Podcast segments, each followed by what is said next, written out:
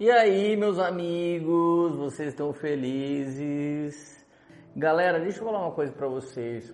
Eu não sei se todo mundo me conhecia antes dessa série de vídeos, mas meu tema, meu público sempre foi diferente do que eu estou pregando agora, do que eu estou ensinando aqui agora. Normalmente já são anos que eu caminho no Evangelho, já são anos que eu dirijo um ministério cristão e eu me tornei às vezes discipulador de pessoas que há tanto tempo são cristãos que os temas e os assuntos se tornam muito profundos. Mas eu quero compartilhar por que, que eu decidi começar a fazer esse tipo de vídeo. Porque existe um povo que realmente tem se tornado um povo de povos, tem se tornado reis e sacerdotes reais. O que, que significa isso?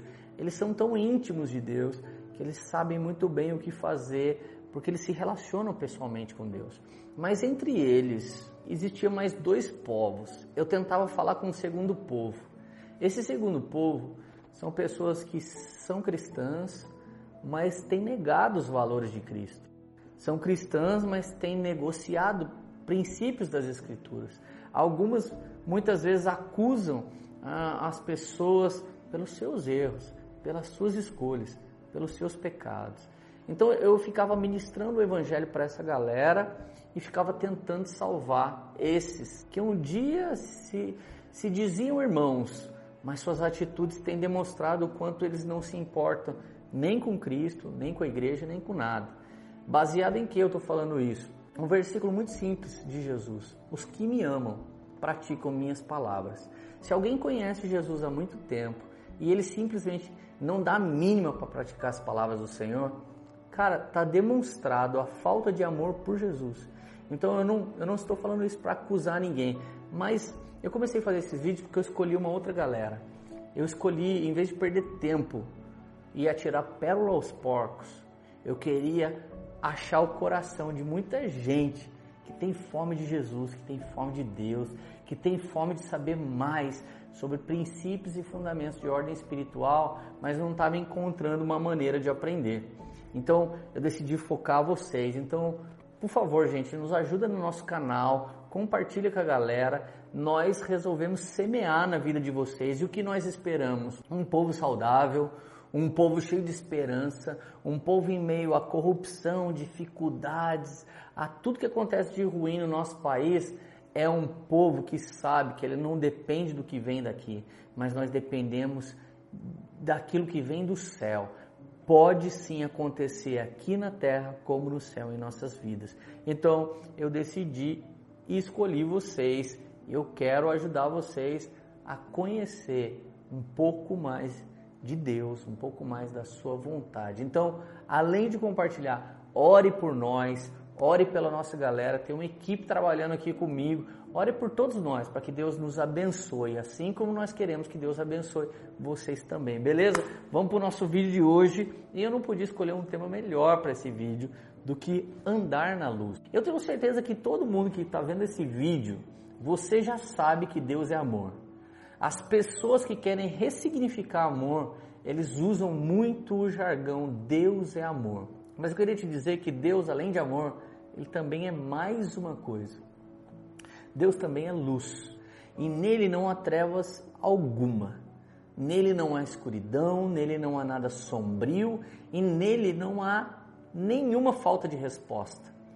Ignorância significa ter o meu entendimento em trevas e deixar de ser ignorante, ou seja, passar a ser sábio, significa colocar a minha mente na luz. Então, esse é o grande propósito do nosso canal nesses tempos, é te ajudar a andar na luz. Então, eu escolhi o texto de 1 João, capítulo 1, verso 5. Olha que texto lindo, maravilhoso queria ler com vocês. Esta é a mensagem que dele ouvimos e transmitimos a vocês. Deus é luz. Então, o apóstolo João, ele era o cara que deitava no peito de Jesus, ele era o mais íntimo, o mais chegado. E ele que está nos enviando essa carta, ele que está nos dando um alerta: Deus é luz, Deus não é trevas, Deus não se oculta, Deus ele na verdade quer se mostrar. Deus ele se esconde dos estultos, mas ele se revela aos humildes. Ele está sempre pronto a clarear o nosso entendimento. Versículo 6. Se afirmamos que temos comunhão com Ele, mas andamos nas trevas, mentimos e não praticamos a verdade. Esse próprio texto, ele não está condenando pessoas, mas ele está mostrando para algumas pessoas que se elas continuam amando mais as trevas do que a luz, bom fim elas não vão ter. Então isso aqui não é uma questão de julgar, é uma questão de subjulgar. É mais ou menos você falar para o seu filhinho assim: Filhinho, você continuar enfiando o dedo aí na tomada, vai tomar um choque. É mais ou menos você falar pra galera, ó, se você continuar bebendo demais, daqui a pouco você tem cirrose. É a mesma coisa você falar para alguém que fuma, se você continuar fumando demais, daqui a pouco você tem embolia pulmonar. Então isso aqui é um conselho. Isso aqui não é uma maldade, não é uma ruindade que às vezes as pessoas atribuem aos religiosos no bom sentido, a má religião. Ah, os caras são religiosos, eles ficam julgando a minha vida. Cara, nós amamos tanto as pessoas que nós até interferimos na ida delas para o inferno. A gente sempre tenta atrapalhar a ida delas para o inferno. Jesus colocou o cadáver dele no caminho das pessoas para ir para o inferno. E felizmente o cadáver dele já não está mais lá, ele ressuscitou. Agora ele mesmo está lá no caminho tentando falar para alguém: não vá para o inferno. Eu tenho algo maior para você. Então, olha só, versículo 7. Se, porém, andamos na luz, como Ele na luz está, temos comunhão uns com os outros. E o sangue de Jesus, seu Filho, nos purifica de todo pecado. Gente, o sangue de Jesus não está em trevas. Então, se alguém fica falando assim, você pode viver uma vida de pecado, você pode regaçar a sua vida, que o sangue de Jesus tem poder, ele está mentindo para você, porque as Escrituras Sagradas estão dizendo: se andamos na luz, temos comunhão com o Pai, Filho e Espírito Santo, e o sangue de Jesus nos purifica do pecado. O sangue de Jesus está num lugar claro como esse. O sangue de Jesus ele traz as marcas, as manchas e ele não só traz, ele tem o poder de limpar, de apagar, muito mais do que qualquer sabonete, muito mais do que qualquer Vanish. O sangue de Jesus deixa tudo branco como a neve, bem branco, muito mais do que o homo. Então olha só, versículo 8: se afirmamos que estamos sem pecado, enganamos a nós mesmos e a verdade não está em nós. Então nem eu e nem você podemos falar, eu não perco, eu não erro. Sempre temos que trazer a nossa vida para a luz.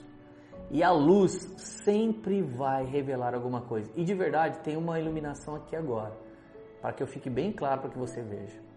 Mas olha o que, que pode acontecer se eu fizer assim, ó. Se eu tampar aqui, vai criar uma sombra.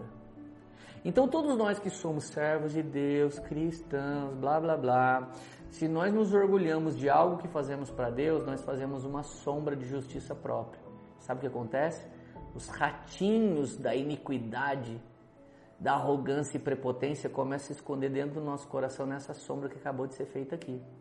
Mas uma vez que eu deixo a luz do Senhor entrar de novo, ele clareia. E esses ratinhos vão ter que se dissipar. Então, de verdade, vem o versículo 9. Se confessamos os nossos pecados, ele é fiel, justo para perdoar os nossos pecados e nos purificar de toda injustiça. A luz do Senhor sempre vai revelar alguma coisa errada em mim, em você em qualquer pessoa. E se ela revelar, basta a gente confessar isso para Jesus. Agora o verso 10 diz: Se afirmamos que não temos cometido pecado, fazemos de Deus um mentiroso. Toda vez que eu e você negamos o nosso erro, nós estamos falando que Deus é mentiroso. E o pai da mentira, não sei se todo mundo sabe, mas o diabo. O diabo é o pai da mentira. Então, se eu e você ficarmos mentindo sobre a nossa santidade, vamos atrair sobre nós muita coisa ruim. Mas se nós falarmos a verdade sobre a nossa iniquidade, vamos atrair graça e misericórdia. Então, teve um fariseu nas escrituras que ele foi lá e disse: Deus, obrigado, porque eu não sou qualquer um, obrigado, porque eu sou seu. E a Bíblia diz que Deus nos compadeceu dessa oração. Mas no mesmo dia entrou um homem diante de Deus e disse: Deus, tem misericórdia de mim, porque eu sou um homem falho. Entrou esse publicano e disse: Eu sou um homem impuro. E a graça de Deus alcançou. Então a graça de Deus ela tem uma irmã gêmea. A irmã gêmea da graça de Deus é a verdade. Toda vez que você fala a verdade, por mais ruim que ela seja a respeito de você mesmo, você vai encontrar a luz. Então jogue todas as trevas para fora. Porque se você diz que é luz e sua luz são trevas, quão grandes trevas elas são. Então, de verdade, estamos aqui diante do Senhor e o sangue de Jesus nos purifica de todo o erro. Então, esse vídeo é tanto para alguém que caminha num lugar profundo ou alguém que caminha num lugar raso. E esse vídeo é um parâmetro para dizer para alguns que estão por aí que se você escolheu as trevas, não adianta amanhã clamar Olha, mas eu andava em luz. Deus, que julga corretamente todas as coisas, nos julgará um dia. Mas saiba que o juízo vem no dia final e as misericórdias do Senhor, elas se renovam a cada dia. Então, enquanto podemos, andemos na luz e mantemos assim a comunhão com o Pai, Filho, Espírito Santo.